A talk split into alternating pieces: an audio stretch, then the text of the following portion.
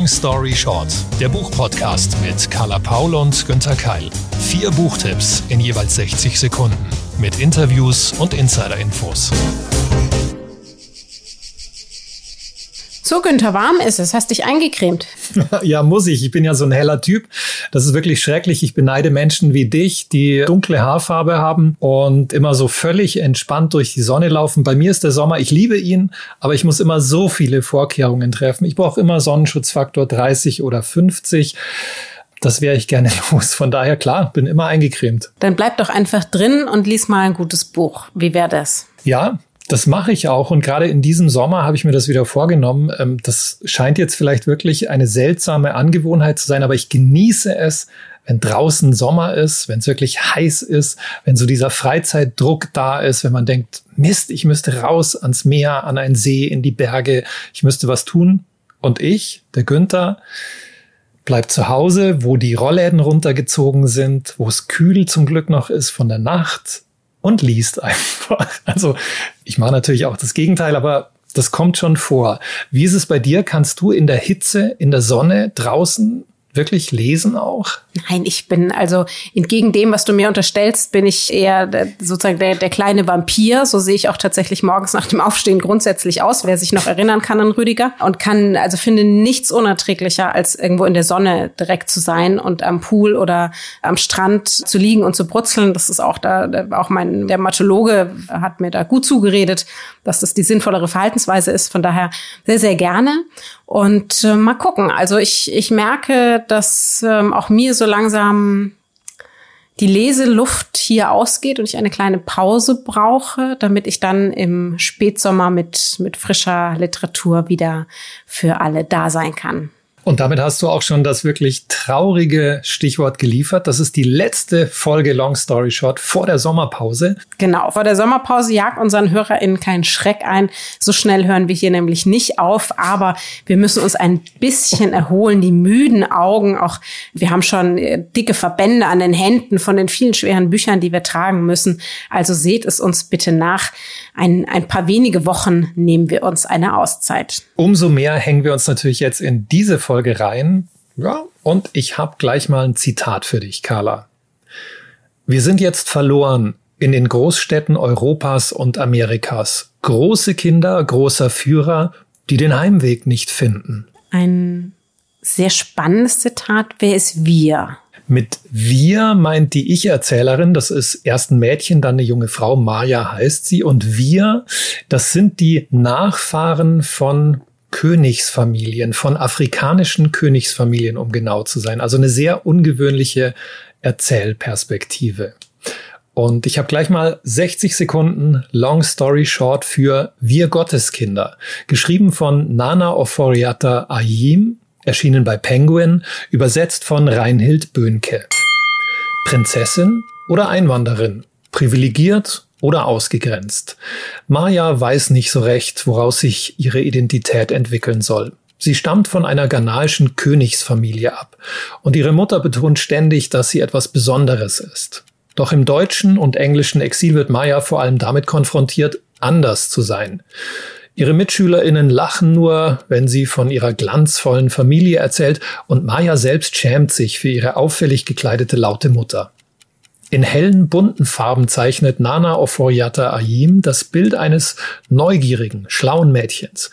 Maya beobachtet und hinterfragt, sie vergleicht die blumigen Märchen ihrer Mutter mit der eher bescheidenen Realität. Fasziniert hört Maya ihrem Cousin Kojo zu. Er will die Familiengeschichten aus Ghana neu aufschreiben, damit diese Kultur gleichberechtigt neben jenen der europäischen Länder stehen kann. Ein ambitioniertes Ziel, das Maya gerne unterstützt. Denn in der Schule und im Studium lernt sie nur die Narrative von Goethe und Jane Austen. Je älter sie wird, desto mehr interessiert sie sich für das Land ihrer Vorfahren und mit 23 zieht sie nach Accra, um dort als Kunstkuratorin endlich die Kultur ihrer Heimat in den Mittelpunkt ihres Lebens zu bringen. Ayim erzählt in ihrem funkelnden Roman von sich selbst, denn Maya ist ihr alter Ego. Diese Geschichte über die Suche nach der eigenen Identität strahlt lebhafte Wärme aus und sie glänzt mit Menschlichkeit. Das klingt sehr, sehr lesenswert. Das klingt vor allen Dingen wahnsinnig positiv. Finden wir hier also eher weniger eine Abrechnung, eine Anklage gegen Rassismus? Ja, hast du gleich richtig erkannt. Das ist keine Abrechnung, das ist eher eine Schilderung, eine Erzählung. Und das gefällt mir eigentlich ganz gut, ähm, denn das zieht sicher wesentlich mehr Leserinnen an, als wenn man einfach sagen würde, was alles schiefgelaufen ist. Also das ist eine schöne Mischung und das ist vor allem eine wirklich schöne, ungewöhnliche Geschichte. Ich hatte noch nie eine Erzählerin, die berichtet hat, dass sie von einer Königsfamilie abstand und die dann mit der Realität konfrontiert wird, dass alle anderen sagen, äh, ja und, ähm, jetzt sind wir hier in Deutschland oder in England, interessiert uns gar nicht. Wobei das ja dann doch wieder unsere Vorurteile zeigt, mit denen, mit der wir vermeintlich Fremden entgegengehen. Können wir denn hier im Roman dafür auch mal was, was lernen, was über Ghana, über die Kultur, über die Religion, über die Kunst, ähm, von der sie ja auch erzählt? Absolut. Also wir lernen sehr, sehr viel. Und ich fand gerade diesen Vergleich ganz toll, dass man in der Schule und im Studium natürlich in Europa Goethe hat oder in England dann Jane Austen, aber was ist eigentlich mit den großen afrikanischen SchriftstellerInnen, mit den ghanaischen? Ähm, darüber lernen wir viel. Wir lesen wirklich deren Geschichten teilweise. Ähm, Legenden werden auch nacherzählt. Und hinten gibt's auch noch im Glossar einiges zur Sprache. Carla, rat doch mal, was zum Beispiel bedeutet Asamandefo. Mm, ähm, ein, ein spannendes Gewürz. Hätte ich auch gedacht, aber es ist das Land der Ahnen, was ja eine wichtige Rolle spielt in diesem Roman. Ich habe es auch garantiert falsch ausgesprochen, aber ich fand auch Fontum Fromm sehr schön, dieses Wort. Das heißt schwere Trommel. Und es geht in dem Roman auch um eine gewisse Trommelsprache. Also du siehst, ja, man kann da auch wirklich ein bisschen was lernen. Deswegen plädiere ich ja auch für diese Vielfalt an Literatur. Wir haben da wahnsinnig viel aufzuholen. Und obwohl ich ja schon sehr viel gelesen habe und hoffentlich auch noch viel lese, merke ich doch immer wieder beim Entdecken von afrikanischer Literatur und auch da natürlich in den vielen, vielen verschiedenen Ländern, asiatischer Literatur, wie viel mir entgangen ist und dass das zum Großteil auch einfach an der Prägung liegt, weil mir das vorher nicht nahegebracht worden ist und, und dementsprechend dann auch das Interesse fehlt. Es geht natürlich einmal, merken wir ganz klar beim, beim Essen, wenn wir was noch nie probiert haben, dann kommt es uns erstmal fremd vor, oh, diese Gewürze, hm, mögen wir das. Das gleiche erlebe ich ja auch beim literarischen Stil. Und da musste ich mich erst so ein bisschen rantasten. Und jetzt freue ich mich, wenn ich eben ähm, auch solche Literatur entdecke, weil das nochmal eine ganz andere Erzählweise ist, ähm, eine ganz andere Art mit Literatur umzugehen und, und sich da wirklich in mir, ich finde, man merkt förmlich, wie man sich beim Lesen freut, Neues zu entdecken und wie sich alles weitet. Also ganz, ganz, ganz großartig, lese ich sehr, sehr gerne. Geht mir genauso und ich kenne diesen Effekt, der vielleicht am Anfang auch gewöhnungsbedürftig ist, weil eben nicht so auf die klassische Art und Weise, wie wir angloamerikanisch oder europäisch erzählen, dann irgendeine Geschichte geliefert bekommt. Aber das macht's ja aus. Genau, das ist der Reiz.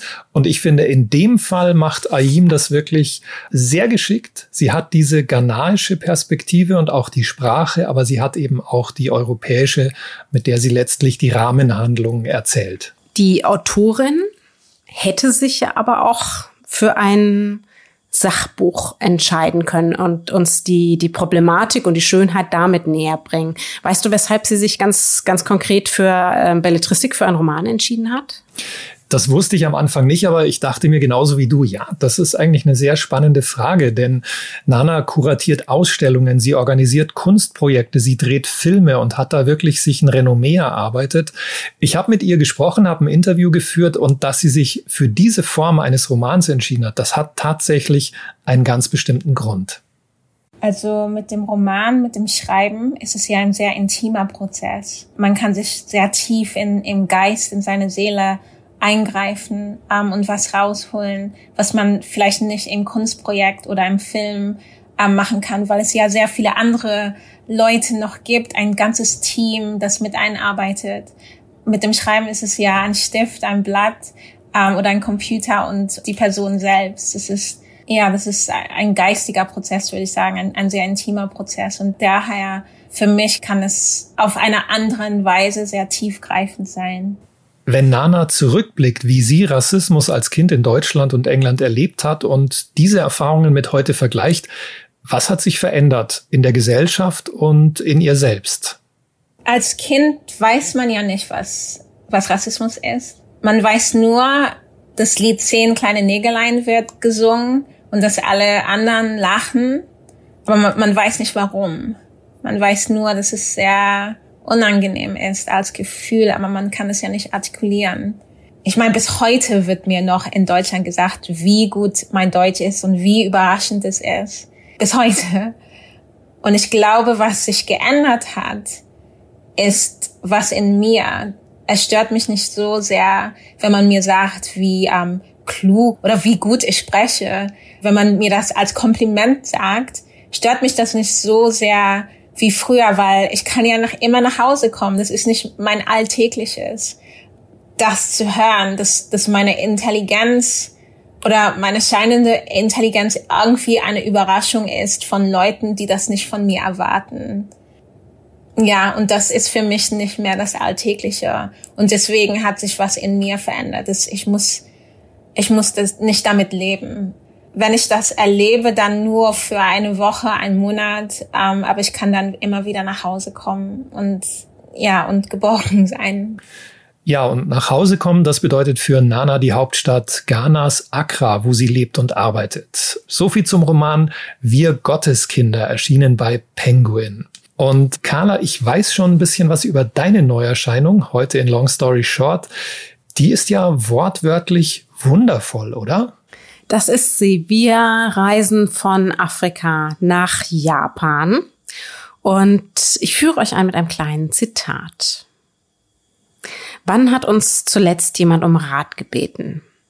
Ach, stimmt ja, noch nie. Und wahrscheinlich kommt es auch in unserem ganzen Leben nicht wieder vor. Das ist unsere erste und einzige Chance. Ergreifen wir sie doch einfach. Und dieses eine Mal. Hm, das klingt für mich nach ja, Lebensveränderung und Motivation. Nailed it. Genau das. Einer von diesen Romanen, die einem ein gutes Gefühl und den Glauben an die Menschheit zurückgeben. Er ist fluffig, er ist liebevoll, er ist ein bisschen fantastisch und hoffnungsvoll selbstverständlich auch. Perfekt für den See. Also immer nur her damit. Ich bin bereit für, ganz egal, kleine oder größere Wunder, wie du magst. 60 Sekunden Long Story Short. Kleine Wunder um Mitternacht von Kaigo Higashino. Im April 2021 in der gebundenen Ausgabe im Limes Verlag erschienen. 416 Seiten Übersetzung Astrid Finke. Drei junge Kriminelle verstecken sich nach einem Einbruch in einem alten, längst geschlossenen Gemischtwarenladen. Gerade als sie sich in Sicherheit wiegen, hören sie auf einmal ein Geräusch an der Tür. Ein Klappern, ein Brief wird eingeworfen mit einer Bitte um Rat.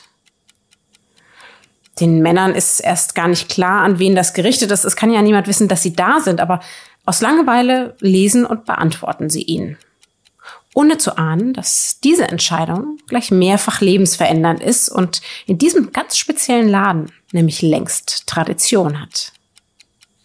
Der japanische Autor Kaigo Higashino ist eigentlich mit Kriminalromanen berühmt geworden und hat sich nun, aus meiner Sicht erfolgreich, an einen Genrewechsel gewagt. Wenn du anderen hilfst, so wird auch dir geholfen. Das ist die eigentlich ähm, recht einfache Botschaft, die dahinter steckt und über verschiedene Lebensgeschichten beziehungsweise Briefe erzählt wird. Alle haben mit diesem kleinen Laden und einer ungewöhnlichen Zeitreise zu tun. Das ist wahnsinnig nett und positiv zu lesen. Es ist ebenso unterhaltsam wie hoffnungsvoll und gibt uns vielleicht auch gerade einen Schubs für eine eigene anstehende Entscheidung. Leicht, Liebe und natürlich wundervoll. Diese kleinen Wunder um Mitternacht. Oh, wunderschön. Jetzt muss ich auch noch das Wunder ein fünftes Mal unterbringen oder sechstes Mal. Nee, klingt wirklich gut, Carla. Mm, also zusammengefasst, keine anspruchsvolle Analyse der japanischen Gesellschaft, oder? Nein, Nein, nein, nein. Also ich hatte ja auch in den letzten Folgen oder wir haben auch immer wieder eben natürlich äh, viel Gesellschaftskritik, anspruchsvolles, vieles, ähm, wo man sich ein bisschen reinarbeiten muss ähm, und und und und und haben wir auch Bücher. Aber ich finde gerade jetzt so für den Sommer, wenn man irgendwo im Strandkorb sitzt und ähm, und vielleicht mal wieder aufhört, ein bisschen einnickert und wieder reinliest, wo man auch vielleicht so ein bisschen so Eskapismus-Romane haben möchte, da kommt das genau richtig. Higashino ist international lesbar und ähm, finde ich wunderbar zuckrig. Ähm, oder wie wahrscheinlich würde man sagen, ähm, in, in der Buchhandlung ein Wohlfühlroman. Und ähm, wem das dann doch zu kitschig ist, der probiert es halt eben einfach mit äh, den zahlreichen Krimis des japanischen Autors, von denen einige auch von der fantastischen Ursula Gräfe ins Deutsche übersetzt worden sind. Habe ich auch schon gelesen, das ist auch schon mindestens fünf, sechs Jahre her, Heilige Mörderin. Und ähm, ich finde es gut, dass du, wie du es beschrieben hast, weil mir scheint auch so, dass er da wechseln kann und dass er aus dieser klaren, kühlen Ermittlungsperspektive, die er bei den Romanen hat, dann jetzt doch mit wunderbarem Gefühl auch schreiben kann, oder? Das ist ein, ein gelungener Genrewechsel. Total. Also das ähm, haben wir ja ja ich würde nicht sagen jetzt öfter, aber zum Beispiel Herr Witzek hat sich ja gerade auch aus dem Spannungsbereich in, in äh, die Alternative gewagt, in, in humorvolle Liebe, sage ich jetzt mal. Mm, und ich finde das eigentlich gut, weil ich kann mit diesen Schubladen eh nichts anfangen, dass jemand mal dieses Genre schreibt und dann ist, ist man dafür immer festgelegt und ansonsten braucht man ein, ein Pseudonym. Das ist ja ähm, Unsinn eigentlich. Entweder man kann schreiben oder man kann nicht schreiben und dann lernt man es halt. Und ich glaube, dass, dass wir Menschen gehen alle durch unterschiedliche Gefühls- und Lebensphasen und da gehört dann auch die entsprechende Literatur dazu. Und warum soll es den AutorInnen anders gehen als uns LeserInnen? Wie hast du Higashino eigentlich entdeckt? Also suchst du dann gezielt nach Sachbüchern zur Abwechslung? Tatsächlich hatte ich mich da einfach so durch die Neuerscheinungen geblättert und kann gar nicht so richtig sagen, warum ich hängen geblieben bin. Ich fand irgendwie das Cover ansprechend und hatte wirklich, wie man das auch in der Buchhandlung macht. Ich hatte nach einem anstrengenden Tag Lust auf was Schönes und bin fündig geworden. Das freut mich. Und ähm, apropos Krimis, ich freue mich ja manchmal, wenn aus Schweden nicht wieder nur der 5000. Schweden-Krimi kommt, sondern auch was anderes. Und da habe ich mich auch mal in dem Fall jetzt durch die Backlist-Titel gepflügt, Carla, und habe Folgendes hier gefunden. 60 Sekunden Long Story Short, ein Taschenbuch aus dem BTB Verlag, im Original bei Luchterhand, Widerrechtliche Inbesitznahme von Lena Andersson, übersetzt von Gabriele Häfs. Esther Nilsson ist eine erfolgreiche Dichterin. Vernünftig, intelligent, selbstständig, eine nüchterne Person, die ihr Leben unter Kontrolle hat. Dann recherchiert Esther über den bildenden Künstler Hugo Rask, hält einen Vortrag zu seinen Ehren und lernt ihn persönlich kennen. Diese Begegnung verändert alles. Sie verliebt sich. Die beiden werden ein Paar. Zumindest glaubt Esther das. Rask hingegen meldet sich oft tagelang nicht, verreist ohne Erklärungen. Dieses Verhalten treibt Esther natürlich in psychische Ausnahmezustände. Sie verliert die Nerven. Mit geradezu heiterer Suffisanz und dem Urteilsvermögen einer erfahrenen Paartherapeutin blickt Lena Andersson auf Esthers Dilemma. Sie beobachtet präzise und schildert schonungslos die Verzweiflung ihrer leidenden Protagonistin. Esther weiß ja, dass sie Hugo verlassen und vergessen müsste, doch sie hofft weiter auf eine ausgeglichene Beziehung, Sie versucht sein Verhalten zu erklären, sie hofft und hofft und hofft. Ein grandioses literarisches Lehrstück über Liebeskummer, ironisch und philosophisch. Ein anspruchsvolles Vergnügen um Selbstbetrug, Schuldregulierungsmechanismen, Verhaltensnormen und vor allem Hoffnungswahn.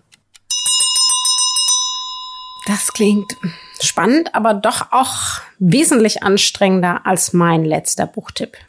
das ist richtig. Also das ähm, ist im Vergleich natürlich, erfordert das mehr, mehr Aufmerksamkeit und vielleicht auch mehr auszuhalten. Aber es hat auch so einen schönen Ton und das nicht ohne Grund stand dieses Buch monatelang auf Platz eins der schwedischen Bestsellerliste. Das war 2013. Und die Schweden haben auch dieses Buch mit der renommiertesten Literaturauszeichnung des Landes, dem Augustpreis, ausgezeichnet. Also du merkst, es mag anstrengend sein, ja, die Thematik, aber es ist wirklich toll zu lesen. Was macht denn für dich so das Besondere aus? Ich habe also schon während du es erzählt hast, konnte ich das so ein bisschen nachempfinden und dachte mir, oh Gott, oh Gott, findet man denn dann raus, warum der Mann sich so verhält und gibt's denn da auch ein Happy End? Soll ich das jetzt wirklich verraten, ob es ein Happy End gibt? Hm.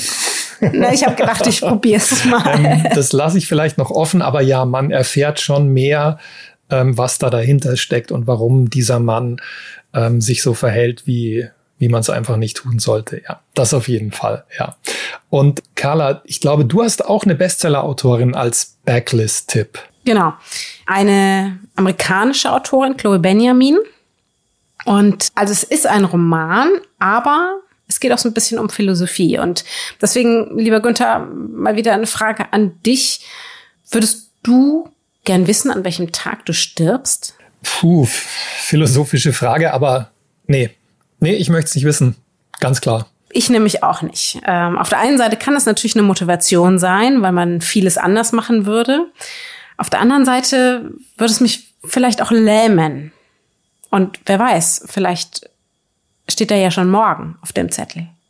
Also ich finde es besser, dass ich es nicht weiß, aber um genau diesen Konflikt geht es im heute von mir mitgebrachten Backlist-Tipp. Klingt sehr, sehr spannend. 60 Sekunden Long Story Short mit Die Unsterblichen von Chloe Benjamin, 2018 im BTB Verlag gebunden erschienen, inzwischen auch als Taschenbuch verfügbar. Übersetzung Norbert Möllemann und Charlotte Breuer, 480 Seiten. New York, Sommer 1969. Vier junge Geschwister, Maya, 13 Jahre, Daniel, 11 Jahre, Clara, 9 Jahre und Simon, 7 Jahre, lassen sich von einer Wahrsagerin das angebliche Datum ihres Todes vorhersagen. Ein, natürlich, lebensveränderndes Ereignis. Oder etwa nicht? Wir begleiten die vier Menschen bei ihrem Aufwachsen und wie sie die Antwort auf die Frage begleitet und verändert. Leben sie jetzt intensiver, ängstlicher? Werden sie mutiger oder gar fahrlässiger, liebevoller? Alle gehen anders damit um, mit unterschiedlichen Auswirkungen. Können Sie damit das Schicksal verändern? Die junge amerikanische Autorin Chloe Benjamin hat sich in ihrem Debütroman einer existenziellen Frage gestellt und erzählt uns von möglichen Antworten. Durch die verschiedenen Charaktere lässt sie uns divers auf das Thema blicken, erzählt klassisch amerikanisch, bedacht und hintergründig von den Veränderungen, die die vier Menschen aktiv und passiv angehen. Und dann hat die Wahrsagerin recht damit oder können die Kinder, die ja dann später wahrscheinlich erwachsen sind, können die das Datum verändern? Ja, ja, ja, ja, ja. Also keine Spoiler von meiner Seite. Das äh, dürft ihr dann schön selbst erlesen. Aber das gilt natürlich für beide Bücher, die ich heute vorgestellt habe. Was, was ich mir da wünsche, ist, dass man die moralische Botschaft dahinter nicht beim Beenden der Romane einfach wieder vergisst. Wenn man keine Lust drauf hat, total verstehe ich auch. Ne? Man muss immer diese Gedankenspiele mitgehen. Auch ähm, natürlich bei, bei dem Wunderbuch. Aber wenn man es ernst nimmt, glaube ich, ist das schon eine schöne Intention, wenn man das fürs eigene Leben ein bisschen mitdenkt. Also wir kennen das, kennen das, glaube ich, ja alle, wenn man sich mal wieder so im Konjunktiv verträumt. Also im, was würde ich alles anders machen, wenn? Was müsste, was sollte ich machen, wenn es jetzt nur noch ein Jahr wäre oder wenn ich mehr Geld hätte oder, oder wenn ich endlich abgenommen hätte oder was auch immer man so für komische Gedanken dann im Kopf hat. Und gerade wenn man ja mal im Urlaub Zeit für sowas hat und mal alles andere ausblenden kann, dann kommt sowas ja vielleicht hoch. Und, und auch bei diesem Roman ist es wieder die Sache, ist natürlich das, es kann sein, dass es uns in fünf Jahren oder in 50 Jahren trifft. Es kann aber auch in fünf Tagen soweit sein. Und wir haben unseren eigenen Roman sozusagen ja selber in der Hand. Und wenn uns die Handlung nicht passt, dann Leute, schreibt die nächste Seite neu. Lasst uns, uns von der Literatur da wahnsinnig gerne inspirieren das ist kein Muss, das ist kein, so müsst ihr das machen und äh, ab morgen alles anders. Aber es ist immer ein vielfältiges Angebot an Möglichkeiten und ich kann nur jeden motivieren, es anzunehmen. Carla, das hast du ganz wunderbar gesagt, sehe ich genauso. Und mir fiel, als du davon erzählt hast, ein Film ein von Tim Burton, finde ich ganz wunderschön, Big Fish. Weiß nicht, ob du den vielleicht zufällig kennst. Unter anderem Ewan McGregor spielt mit und viele andere Stars. Da kommt auch eine Hexe, eine Wahrsagerin vor. Und wenn man der in die Augen blickt, dann sieht man auch den Tod in der Zukunft, den eigenen. Und eigentlich steht dieser Film auch so für die große Frage, wofür leben wir eigentlich? Es geht viel um Fantasie und Liebe und Familie. Hat mich jetzt gerade dran erinnert. Also war eine schöne Inspiration, dein, dein Buchtipp. Das gilt natürlich nicht nur für die Bücher, sondern wie du eben sagst, auch für die ganze Kultur. Und wenn es denn der Tod sein muss, dann wünschen wir ihn euch natürlich in fantastischen, spannenden Kriminalromanen, so dass wir uns alle am Ende dieser Sommerpause wieder lesen und hören können. Da ist er am besten aufgehoben. Ja, bloß nicht in der Realität, wenn es geht. Long story short, hört ihr wieder mit uns am 24. August nach der Pause. Ja, und für heute sagen wir erstmal Tschüss. Alle Links und Informationen zu den bisherigen Folgen und natürlich den dazugehörigen Büchern findet ihr auf www.longstoryshorts-podcast.de. Zu Risiken und Nebenwirkungen lest den Klappentext und fragt eure LieblingsbuchhändlerInnen vor Ort. Wir freuen uns natürlich über eure Bewertungen und viel Feedback auf den jeweiligen Podcast-Plattformen mit Sternchen, mit Nachrichten, mit Lob, was auch immer ihr wollt. Und wenn ihr uns weiterempfehlt, den Podcast und die Bücher, dann freuen wir uns natürlich auch. Wenn ihr in der Sommerpause große Sehnsucht nach uns habt, dann sind wir natürlich da, auch weiterhin auf den sozialen Kanälen für euch da und springen gern mit dem ein oder anderen Buchtipp für euch ein. Long Story Short ist eine Kooperation zwischen Carla Paul, Günter Keil und der Penguin Random House Verlagsgruppe.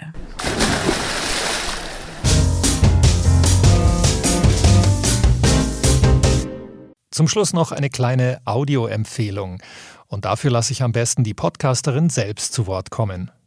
Hallo, mein Name ist Stefanie Stahl. Ich bin Diplompsychologin, Psychotherapeutin und Autorin von mehreren psychologischen Ratgebern, unter anderem von Das Kind in dir muss Heimat finden. Und ich habe einen neuen Podcast und bei diesem Podcast führe ich reale Psychotherapie Therapiegespräche. Das heißt, es kommen Leute zu mir, entweder alleine oder als Paar, manchmal ist auch ein Promi dabei und erzählen mir ihr Problem und ich führe mit ihnen direkt ein Therapiegespräch. Und dabei kann man eine ganze Menge für sich selber rausziehen. Man kann aber auch einfach mal neugierig Mäuschen sein und hören, was so die Probleme der anderen ausmachen. Der Podcast heißt Stahl aber herzlich und den findest du überall, wo es Podcasts gibt und auch auf Audio Now.